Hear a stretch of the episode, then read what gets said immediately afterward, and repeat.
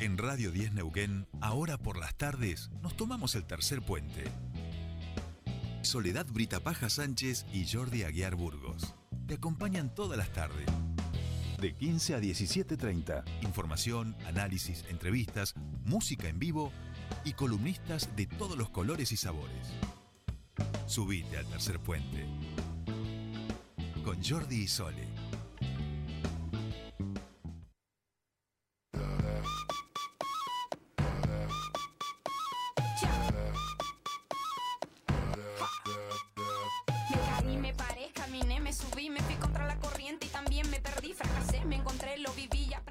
Continuamos con más Tercer Puente y ahora sí comenzamos nuestro espacio de feminismos. Aquí mejor no te lo explico cómo les va hoy. Caro y Sora nos visitan con compañía. ¿Cómo va? Con invitadas. Hola Sole, ¿cómo estás? Hola a toda la audiencia.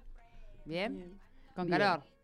Muerta de calor. Y- y- bueno, ahora vamos a presentar a Pato, pero Pato que de- se- se- parece que se extrae de la realidad y vive en su casa, se vino súper abrigada, Real. que nos está- la vemos nomás y nos Sí. morimos de calor. A mí ya me da calor. A mí ya me da calor. Bien, eh, vino, vino en otro en otro clima. Mm, Ni hablar. Eh, Bueno, hoy tenemos una entrevista sí. con una compañera, eh, eh, una compañera militante feminista, luchadora incansable de su causa, que es la literatura, ¿no? Eh, y nos viene ella a contar un poco, un poco de los de los talleres literarios, que es el tercer ciclo que, que se larga recién hasta, bueno, pandemia, se larga ahora la presencialidad. Ella es Patricia Fernández y cuando le pedí la descripción me llamó mucho la atención porque me dice que le pregunté yo cómo la presento. Madre de dos niños, dos Ajá. niños tremendos, divinos, son intensos. hermosos, intensos, dice ella. Maestra a nivel primario, profesora en letras y es eh, la coordinadora de los talleres, la coordinadora y yo voy a agregar que ella fue la, la, la creadora de estos talleres y tuvo muchísima paciencia para explicarnos la primera vez eh, y convencernos. Así que bienvenida Patricia Fernández. Bueno, muchas gracias por la invitación, eh, un saludo a toda la audiencia, así que bueno, aquí estoy para contarles un poco cómo surge esta experiencia y extender la invitación a, todas aquellas interesadas que se nos quieran sumar, porque ahora les vamos a estar contando que muy muy pronto, en dos horitas, arranca un taller literario para mujeres. Ah, bien. bueno. Ese es, ese es básicamente la, el- la esencia de los talleres, que es un taller literario para mujeres, que hace fa- no hace falta que sepan ni siquiera escribir poemas y en la experiencia que hemos vivido, eh, tampoco hace falta saber escribir o leer. Digo que, o sea, como que fue una experiencia hermosa que ya la vamos a profundizar. Pero bueno, Pato, contanos cuál es la idea em, primordial cuando a vos se te ocurre de lle- llegar con la escritura o la poesía a las mujeres. Bueno, en primer lugar, todo surge en el año 2018 cuando yo tomo contacto con un hermoso taller seminario que se hizo en la universidad, que lo organizó Empoderadas, sobre peronismo y feminismo. Y me quedé pensando, porque dije, ¿cómo puedo aportar yo a eh, colaborar con la igualdad entre hombres y mujeres, ¿no? Más que nada la equidad, porque si nos preguntamos eh, si existe inequidad entre hombres y mujeres, la respuesta es sí. Sí. Y en muchos si esa ámbitos. situación nos parece injusta, Sí. sí. y la tercera pregunta es, ¿estás dispuesta a hacer algo para que eso cambie o dispuesto a hacer algo para eso que eso cambie? Sí. Sí, entonces sos feminista. Y desde ahí surge, bueno, cómo desde mis saberes, desde lo que yo hago a diario, puedo aportar a eso, a, a- lograr una equidad. Y por eso justamente surge, al vincularme yo con Empoderadas, la propuesta de hacerlo desde, desde lo que yo sé hacer, que es enseñar a escribir. Lo hice como maestra de primaria durante 17 años, lo hice como profesora de nivel medio y ahora en formación docente y me animé a hacerlo fuera del ámbito escolar. Así que con Empoderada, Empoderada fue mi primer paso fuera de una institución escolar también para animar a la gente a escribir.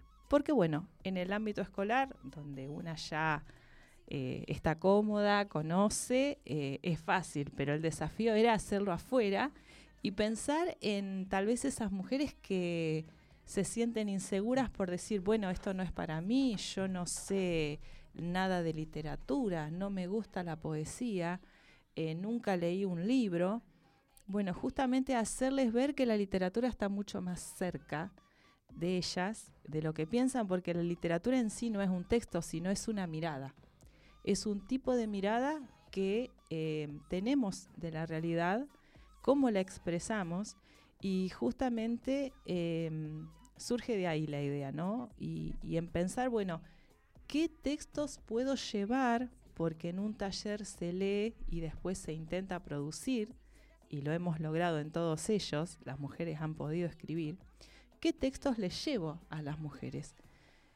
Y me pongo a bucear en, el, en las típicas poesías que conozco y digo, no, esto no es conveniente porque son miradas muy tradicionales, hasta machistas. Y entonces yo me di cuenta de que yo lo que tenía que buscar era una mirada de mujer en la poesía. Tenía que buscar que la mujer no fuera el objeto, el bello objeto al cual el poeta le habla, sino que fuera la voz o la mirada desde la, desde la cual se describía el mundo. Y ahí entré en contacto, yo siendo profesora de letras, con muchas mujeres poetas a las que no conocía. Y la poesía también la encontré en canciones. También llevamos canciones a, a los talleres, llevamos poesías de mujeres y fue muy enriquecedor porque un taller, como dice una amiga Paula, es eh, esperar a la gente con la mesa con la mesa servida. Vos tenés que esperar a la gente con la mesa preparada. Pero lo interesante es lo que la gente te devuelve, porque vos podés llevar algo maravilloso o algo no tan bueno, pero es la actitud del otro, de la otra, que recibe eso y te devuelve algo la que te reconforta. Y las chicas me dicen, ay, sos una genia, mirá lo que escribió la gente. No, no, yo no soy una genia. Yo las animé. Eso que sacaron ya lo tenían adentro. Bien, le vamos a contar a la audiencia que los talleres se hacen de manera presencial. Eh, tres, cuatro encuentros. Cuatro, encuentros, de una hora y cuarto más o menos. En lo que, bueno, está Pato, está, bueno, han estado otras compañeras más que, bueno, las aprovechamos y las saludamos. Eh, Tatiana eh, Borges, también docente. Quiroga. Ale eh, Quiroga, Vanessa Vega, Mariana Aguilar.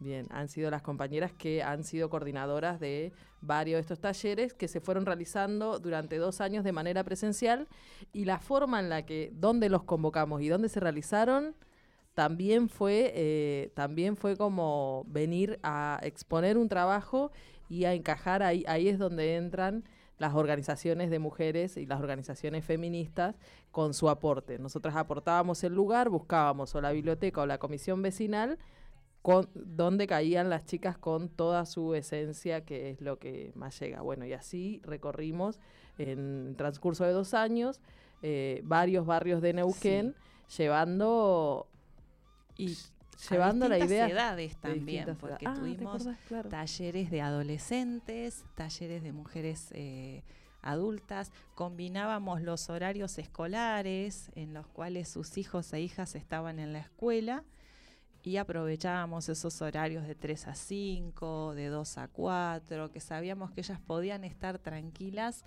eh, olvidarse de, sus obligaciones, de sus quehaceres y tener ese ratito para ellas. Y bueno, esa era la estrategia, ¿no? Ir buscando en, en alguna biblioteca popular, en alguna organización, un lugar bueno, donde pudiéramos sentarnos a dialogar, estaba el mate siempre presente, y durante el año 2018 lo hicimos eh, a este ciclo bajo el nombre eh, Respirar y sacar la voz. En el año 2019 cambiamos el nombre a Amigas por el Viento. Y en el 2020 teníamos todo listo para empezar y nos agarró la pandemia. Así que hicimos algunos intentos por Facebook, trabajamos bastante, nuestra propuesta se llama Escritoras del Alba y ahora que tenemos la oportunidad de darle continuidad, ahora lo vamos a concretar de manera presencial. Así que bueno, esa es la propuesta, acercarse a los talleres escritoras del ALBA y bueno, eh, les seguimos contando. No ¿Sobre qué escriben las mujeres cuando participan de los talleres? Y ellas en general eh, se inspiran con los textos y los textos les permiten pensar otras cosas y entonces hablan de, muchas cosas, ¿no? Tal vez en algunos casos de, su maternidad, de sus, de sus dificultades en la vida, de, los- de los problemas con los que se han encontrado en el pasado y que han superado. Eh, empiezan a construir una voz porque justamente la idea es esa, eh, enseñarles a que ellas pueden expresarse, pueden hablar, que lo de ellas es válido y que hay otras mujeres dispuestas a escucharlas, porque en un taller pasa algo mágico, uno escribe, pero después es lector de los, de los textos de los demás. Y entonces pasa algo muy interesante que es que no me animo a escribir, después escribo, veo que la otra comparte, me empiezo a animar y después todas nos terminamos aplaudiendo porque salen cosas muy bellas. Claro, porque ahí, ahí eso te iba justo a preguntar, estaba cuando ibas describiendo el proceso, ¿no? Pensaba en, en ese en ese mismo proceso individual que deben hacer y después colectivo de, bueno, la, la vergüenza también, ¿no? De, de aquello que estoy escribiendo. Primero animarme a escribir, luego creer que lo que escribo, también la confianza en uno mismo, que lo que escribo lo puedo mostrar o no lo puedo mostrar, esa, eh, cómo, cómo van mutando y a la vez luego después construyendo también de forma colectiva, al también leer eh, Claro. lo del otro, ¿no? Hay una cuestión que dicen los autores de los textos, eh, bueno, eh, de los textos acerca de la lectura, que uno cuando lee en comunidad se transforma en una comunidad, en ese, ese grupo se transforma en una comunidad que lee, interpreta junta y que después se anima a escribir. Y pasa eso, ¿no? Eh, de no animarse, eh, una... Por eso creamos un lugar como donde se sientan en confianza. Eh, nos, nos presentamos, nos mostramos como somos, este, sin hablar de títulos, sin hablar de, de, de dónde uno estudió ni a qué se dedica. Somos todas mujeres, muchas somos madres, hablamos de eso, nos vamos hermanando en lo que nos pasa día a día y seguramente ahora uno de los temas que va a salir, me estoy imaginando, es cómo nos afectó la pandemia, ¿no?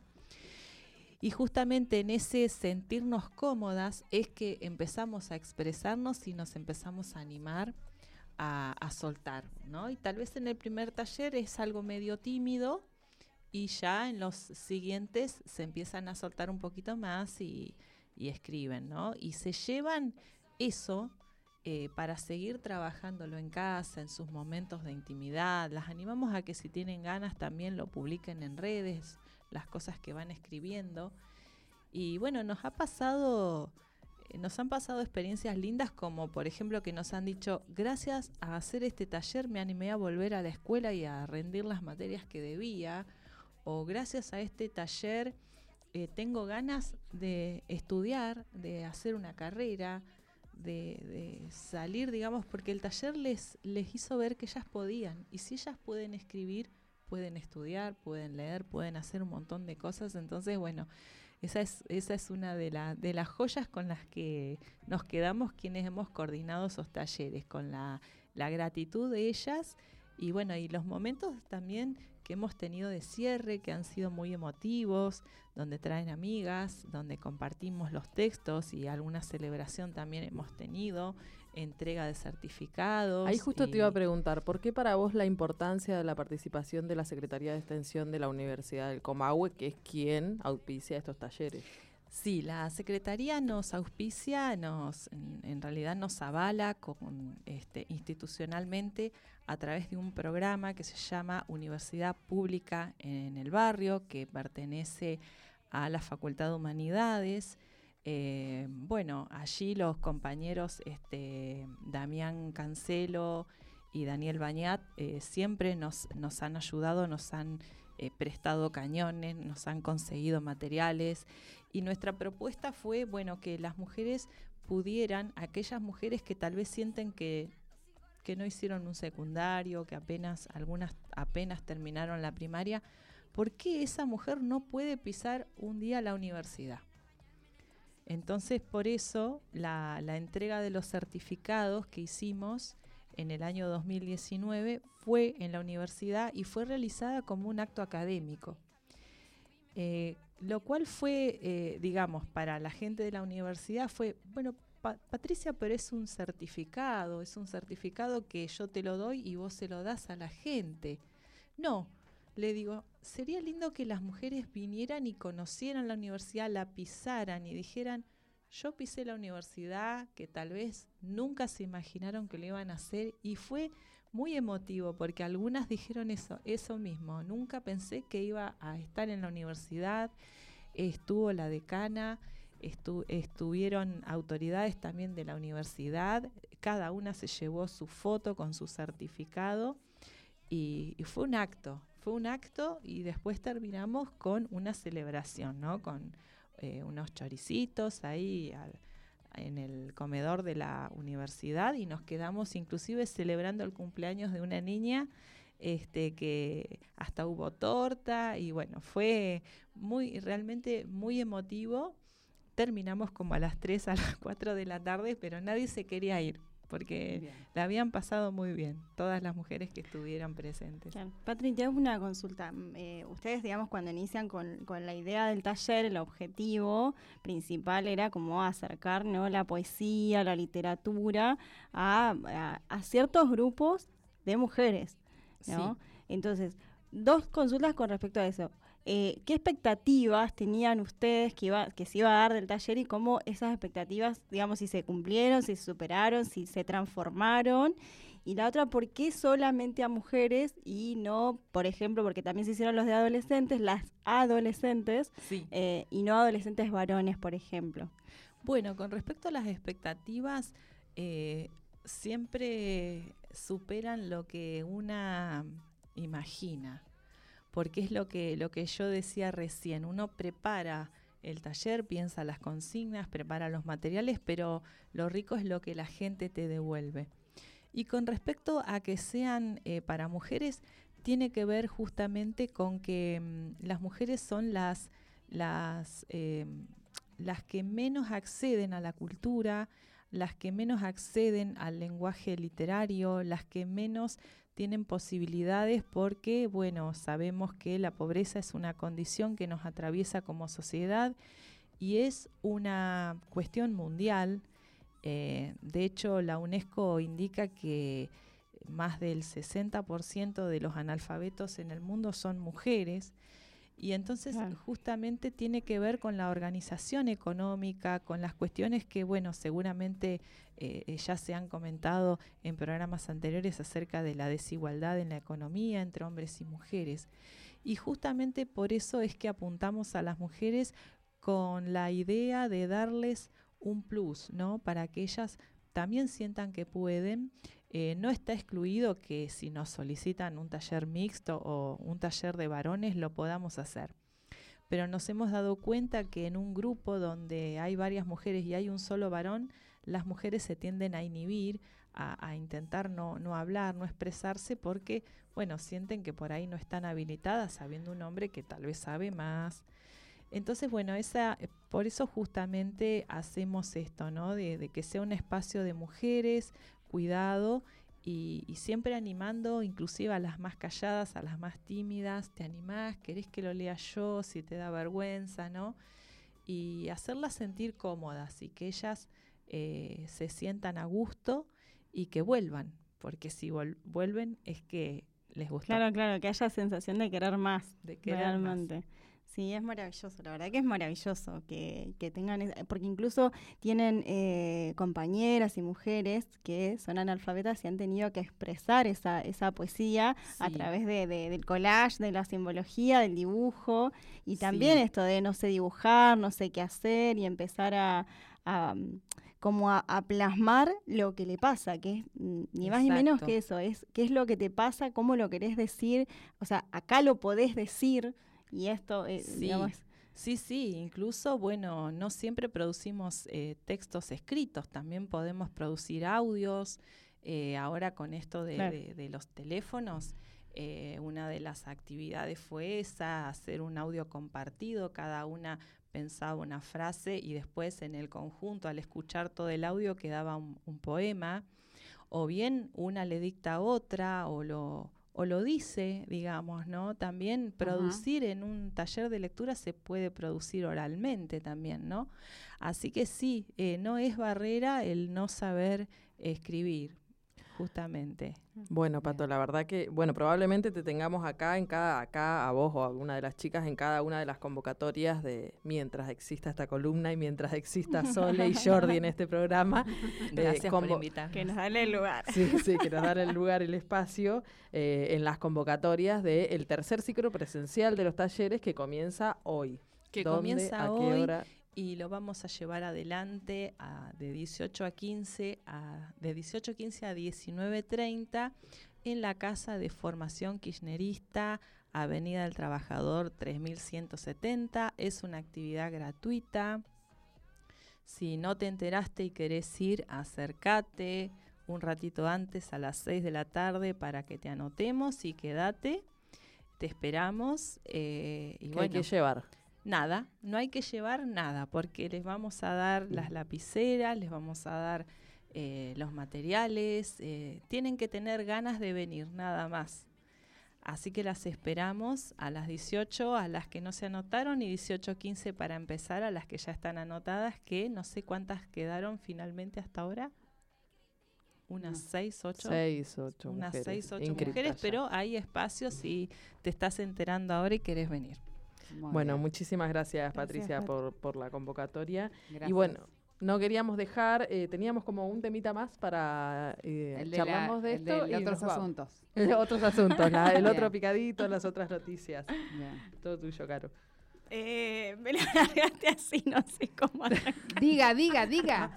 Sé que tenés ganas de charlar hoy, Caro. No, bueno, del, del, de lo que venimos charlando casi siempre, la irresponsabilidad en la comunicación. Ajá. Y Obvio la que está Pato acá y te invitamos a ser parte Sí, porque sí, esto usted es... la cuchara cuando que ahora otros asuntos opinamos. Todo- Sí, sí. todas Bueno, opinamos. bueno, bueno, Digamos, gracias. siempre agarramos un tema de, de- de lo que va pasando en la semana, eh, como muy llamativo, y ya hace cuánto, como dos semanas que viene siendo, Sí, eh, claro. marcando agenda, digamos, este la cuestión eh, de Wanda Nara Ah. y, la China Suárez, ¿no? Este, Eugenia Suárez. Que no es el tema de la China y Wanda, o sea, nadie... No, no, No, no, el justamente, claro. El tratamiento que se hace el sobre eso. comportamiento. Claro, claro, claro, y justamente. quedaron en el eje de la discusión. Tal cual. Ayer justamente eh, eh, analizábamos Dos de esto. tres, claro. Sí, sí, sí, dos de tres y, y ese y ese tercero tan responsable e incluso más responsable, eh, totalmente eh, víctima de, de- de- de pobre yo que no puedo jugar, viste, por todo esto que me está pasando, eh, atacarse de, de esa forma y los medios contribuir eh, de una manera salvaje, ¿no? A esa, digamos, esto de esa arenga de, de- de chicas en el barro. Y vuelven a aparecer estos feminismos también de los que hablábamos. Sí, sí, sí, sí, También, esta- ¿no? esta- estas, estas, digamos, palabras mayores y palabras autorizadas y, y dar cátedra de lo que se puede y lo que no se puede, que, digamos, no está mal, pero sigue poniendo el ojo, eh, digamos, en la violencia entre mujeres y cómo se arenga, y no, eh, y no analizando em, eh, que, hay, que hay todo un medio que te, que te contribuye, porque incluso... em, ni siquiera la voz de, de Wanda Nara contra Eugenia Suárez es, es tan tremenda como todo lo, el, el condimento que tiene mediático. Sí, sí. Entonces, Claro, y la nos- patologización que se hace de es cada tremendo, una de es, es tremendo, ¿no? Esto de, o sea, porque además eh, exponen cuestiones del pasado y, y y digamos, arman relatos sobre eso. Arman relatos, arman ideas, o sea, se, se establece un concepto, una idea, el concepto de la Se de lo ubica en un lugar, se sí. lo ubica en un lugar. Y con, con la dificultad, digamos, o, o con, o con el agregado de que eh, es, es muy parecido a lo que fue la Casa de Brujas, ¿no? O sea, que hacía falta nada más que alguien dijera una mentira o que alguien dijera una opinión para que todos salieran a, a bancar y- y a validar. Y, y la diferencia entre ese momento y ahora es, es la masividad y la velocidad con la que se, con la que se, se maneja Sí, la información y lo peligroso, porque si sabemos de, de, digamos, si tenemos una prueba concreta de que los medios pueden destruir la vida, de, digamos, eh, de laboral, la vida mediática de una persona, es lo que le pasó a, a Britney Spears. Sí, sí. O sea, na- nadie más que los medios ha contribuido a, a, digamos, a que le sacaran a los hijos, a que le sacaran, digamos, a, a no ser A ver sus Ella- expresiones de mala madre. Es ¿Se acuerdan cuando Sí. Este, Claro, cuando nosotros como- veíamos, y nosotras, todas las que veíamos esas imágenes de, de, de una Britney Spears desbordada, realmente, este, por, por, por los medios, por la maternidad, por la, por la situación, que bueno, a nosotros, a, a muchas nos pasa, pero bueno, como no están los medios encima de, de, de- nosotras, porque somos mujeres corrientes, digamos que no, no vivimos de la fama. Entonces, analizábamos esto y, y decíamos, otra vez tener que poner eh, el ojo y empezar eh, eh, a dilucidar y, y a ver, digamos, es como decir, ¿quién está más o menos autorizado para poder hablar de esto, ¿no? Y, y de poner, decir, eh, y no se habla absolutamente nada de, de Mauri Cardi. Ayer veíamos eh, en un programa, bueno, de, qué- de, de qué team sos? ¿Team Wanda o Team Chinas? Y, y viste, pues sí, ¿y el chabón? Claro. O sea, ¿dónde está el, el- el flaco que genera, digamos, ¿Cuál es el team Icardi? ¿Cuál sería el team No Icardi? sé. Hacerse el boludo, ¿no? ¿Cuál sería el team? y- y- pero aparte Claro, de pero todo, yo ahí, igual, yo no sé tampoco si echarle las tintas a- a- al pibe, o sea, en realidad No, no, todos digo, con estamos tonalidad construyendo mediática. Claro, Sí. sí, bueno. Eh, pero a mí lo que me Eh, asombra es que las mujeres, las mujeres de los medios... Pero a ver, ¿quién le, quién le debe, a ver, quién le debe monogamia a la, a la, a la esposa? No, a ver, cada uno que haga poligamia, que hagan, yo no me voy a meter, ese es el punto, meterse a opinar eh, eh, sobre, sobre No, no, no. la... El, a mí lo que me, me hace muchísimo ruido, no sé en qué team está este hombre, no tengo ni idea. No, ninguno, no se lo nombra. No se lo No se lo nombra. nombra. El punto es que mujeres de los medios se planten en esta mirada y que después haya otras mujeres que hablan de, se, se- se- Tal se- cual. de, de- Sí, de sí, sí, feminismo, sí. se posicionan en ese lugar y porque, digo, eh, ¿con qué discurso o con, o- o con qué respaldo están hablando como hablan de, de la vida de dos personas? A las cuales además inventaron, como ustedes dicen, una cantidad de relatos que saben más que prácticamente Tal como cual. si estuvieran instaladas en la casa de estas mujeres. Sí, sí, sí, gran hermano. Digamos, hay, hay, una tendencia a, a que eso sea así. eh, y, y lo que pasa es eso, que se lleva puesta la vida de, de- de- otra mujer, ¿no? O sea, es una situación de tres personas, ¿no? Como decía Pato, que quedaron dos de tres, eh, en donde el eje termina siendo en dos, que son mujeres, dándose entre En ellas, términos y de que buena se- y mala. Claro, y que se lleva puesta la vida de una de ellas. O sea, eh, Mauri Gardi no va a dejar de jugar y no va a dejar de cobrar los millones que cobra. Wanda Nara tampoco, pero es muy probable que Eugenia Suárez esta, esta situación sí le implique dificultades en su, en, en su cuestión laboral, ¿no? Entonces, a eso era lo que mm, apuntábamos con esto de poder. Y aparte, ¿a dónde, a dónde ponemos esto? Patologizar el, el- la, la roba maridos. O sea, como si fuera alguien, "Ay, me, me lo encontré, me lo llevo. O sea, es una persona que también puede, eh, que tiene voz, que puede hablar, que puede expresar, que puede comunicarle a la pareja que quería una, una relación abierta. O sea, comunicásela primero antes de hacerlo. Entonces, Claro. eh, eh, entonces pasa, digamos, por ahí, ¿no? La, la irresponsabilidad y de plantear como, como única forma de, vinculación posible, ¿no? Esto de decir, bueno, no, nosotros lo decimos en chiste, pero bueno, no, no, que bueno, si era una relación abierta, pero no lo sabían o qué sé yo, bueno, pero hay otras formas también de vincularse que, que en, esta, en esta delgada línea de, de- de lo diverso, somos tan, tan, tan, tan, tan diversos y diversas que este, lo, lo que venimos eh, viviendo de una manera tradicional, si se quiere, está mal. Entonces, quien elige la, la- la monogamia, quien elige no, no, no trabajar, quien, quien lo elige, digamos, no, quien, y hablando siempre de las mujeres, eh, es como eh, terminás también sintiéndote frustrada, o sea, bueno, no soy tan abierta, no, no soy tan, Sí. viste, tan feminista, porque realmente Claro. quiero una casa o una pareja o una relación convencional. Eh, entonces, bueno, volvemos otra vez a este, a este tratamiento irresponsable de situaciones en, en los medios. Y bueno, lo queríamos nombrar porque ha Bien. sido como lo que ha venido marcando la agenda. En los medios, y no hay que dejar de destacar tampoco, digo, estas, estos nuevos medios de comunicación que han sido las redes sociales, que no se les indilgaba todas estas cuestiones que siempre criticamos, bueno, nosotras que veíamos tele en los 90, eh, Claro. Que se le criticaban, todos esos programas en los que se criticaba la cosificación, la violencia, etcétera, en la televisión abierta o en la televisión.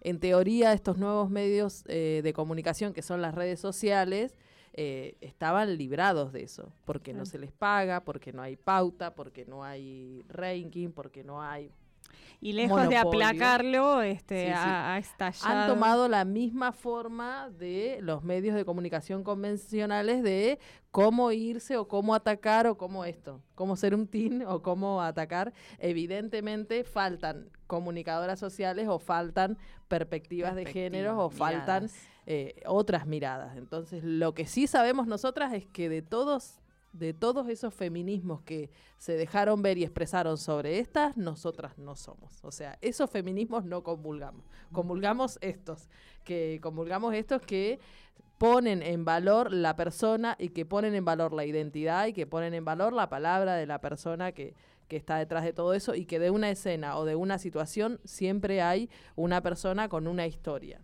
Entonces, en función de eso, eh, bueno, no, no, no queremos dejar de, de mencionar eh, qué es lo que realmente Sí, nos llama la Pienso atención. que es interesante hacer una llamada a la atención para tener una mirada más crítica y no tomar al pie de la letra todo lo que leemos en las redes y repetirlo, porque estamos dañando a tres personas y sus hijos e hijas. Claro, pues ahí están la- las responsabilidades de las de las mujeres por lo menos, o sea, de, de- no voy a, hablar de, de- de- del periodismo masculino, sino de mínima estoy hablando de las mujeres, aquellas que tenemos la palabra.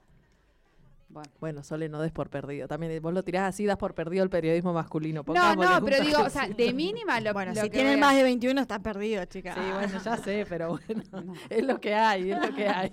Bueno, Se nota que hoy Claro, estamos a, solas. Estamos Estamos solas. Aprovechemos, aprovechemos. total, no nos va a escuchar, no nos está escuchando, no nos va a escuchar. Así que bueno, no le pases el programa después. Bien. Bueno, bien. eh, vamos, venimos con con, un, tema, con sí. un temita. eh, mm, sacar la voz de Ana Tijoux, que le dije a Pato que elija el tema, porque me- bueno, ya que la traíamos de invitada. Sí, antes de cerrar, también recordar que mañana a las 6 de la tarde tenemos un encuentro en Ah, homenaje al paso de la mortalidad de mm, Néstor, Néstor. Kirchner, sí, quien nos ha devuelto el amor por la política y la esperanza de la militancia. Así que va a estar otro puerto tocando, es, es libre, es gratuita la entrada, y Bruno Arias. Así que también en algún momento Bruno Arias, la sí, Pucci también va a estar acá. Bueno, sí, Bien. pasan temas de, de, de Arias para que la gente lo. Porque es bastante famoso, pero bueno, hay mucha gente que Sí, dice sí, que. sí. Bruno Arias, Sí. un, can- un jujeño que fue revelación del Cosquín, eh, que ha pedido por la libertad Sí. de Milagros Salas, o sea, es un militante de nuestras causas, así que los invitamos y las invitamos a todos mañana a las 18 horas en la plaza de Valentina Sur. Bien, muchísimas gracias.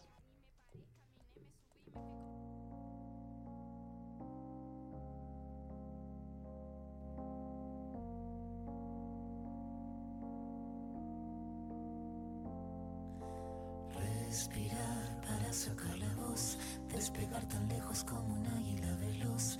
Respirar un futuro esplendor, cobra más sentido.